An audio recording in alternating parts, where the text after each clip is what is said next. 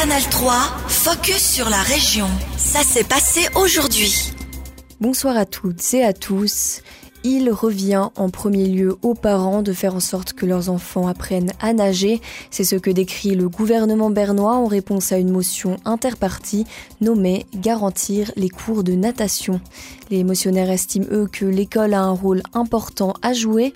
C'est écrit dans le plan d'études. Les écoles doivent s'assurer que les élèves soient en mesure d'effectuer avec assurance 50 mètres à la nage.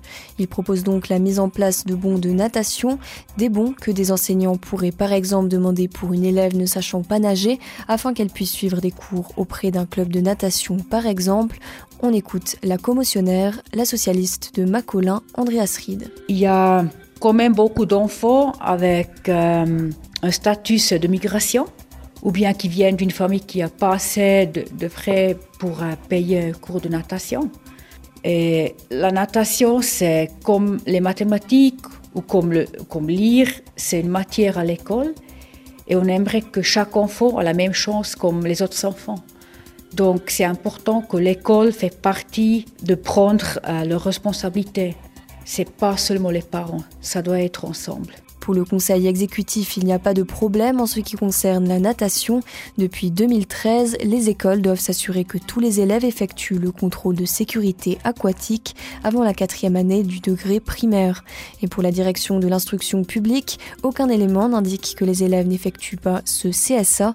Le gouvernement recommande donc de rejeter cette motion. Andreas Ried. J'étais quand même assez étonnée je pense probablement ils ne veulent pas accepter la motion à cause euh, des bons de la, natation, ce qui, est toujours un, thème difficile des bons. Mais j'étais déçue qu'ils n'ont pas accepté au minimum un postulat parce qu'il y a un problème. Et c'est évident, c'est pas. C'est là. Et avec euh, la négociation de, de, la motion, mais aussi du postulat, ou de la possibilité d'accepter un postulat, ils disent qu'il n'y a pas de problème, ce qui n'est pas correct. La motion obligerait le gouvernement à prendre des mesures.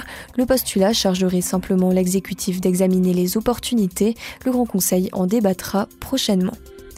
Je suis convaincu de l'importance du Swiss Center for Design and Health pour le pôle d'innovation bernois et pour la Suisse. Ce sont les propos du conseiller d'État Christophe Hamann aujourd'hui après sa visite au SCDH de Nido.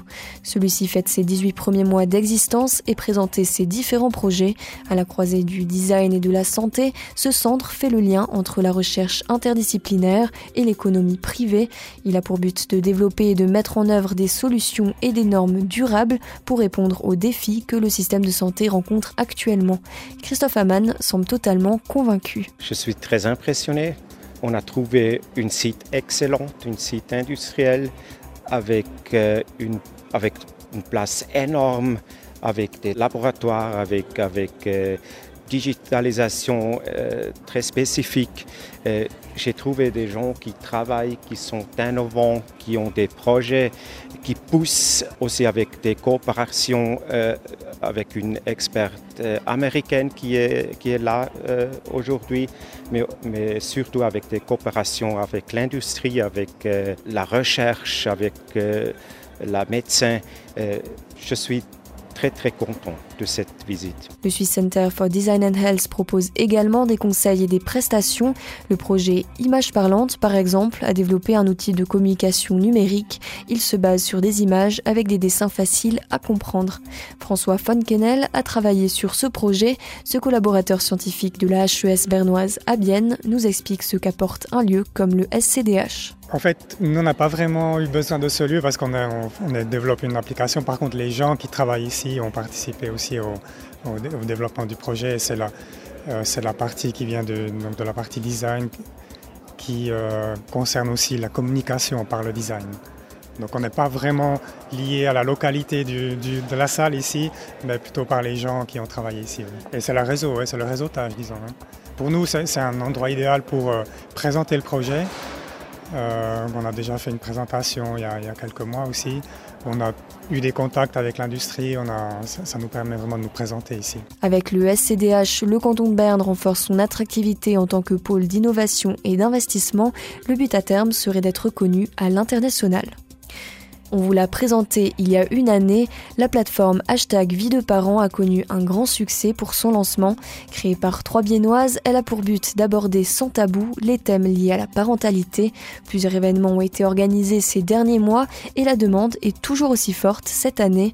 Une rencontre autour du postpartum a même été organisée à Genève. Ce samedi, c'est à Bienne que cette thématique sera abordée. Et les hommes eux aussi participent, comme l'explique l'une des fondatrices de la plateforme hashtag Vie de parents, Cléoriana Quadra. Alors la première édition, c'était euh, très intéressant de voir que la moitié de l'audience était masculine. Et euh, ça, on s'y attendait vraiment pas. Donc ils prenaient des notes vraiment dans le cahier. Donc ça, c'est très intéressant de voir euh, l'évolution de la société à l'heure actuelle, à quel point les conjoints sont vraiment impliqués dans cette phase et puis dans la parentalité de manière générale. À Genève, c'était intéressant de voir que c'était pas des parents qui allaient être parents pour la première fois, mais des gens qui venaient avec euh, leur bébé nouveau-né et surtout des parents qui étaient parents pour la deuxième voire troisième fois. Et donc du coup, euh, oui, on peut venir avec son enfant. Euh, le 6 mai, on peut venir même si on est à terme. La dernière fois, on avait quatre mamans qui étaient à terme. Et donc du coup, il faut pas avoir peur. On est aussi super flexible. Si bébé vient avant et qu'on peut pas venir à l'événement, ben c'est pas grave. On, on procédera à un remboursement. Ce serait dommage de rater l'occasion. Parler du postpartum avec des spécialistes et sans tabou, c'est ce samedi à 10h à Bienne, un événement organisé par la plateforme hashtag Vie de parents. Canal 3, focus sur la région. Aussi disponible en podcast sur Spotify et Apple Podcast.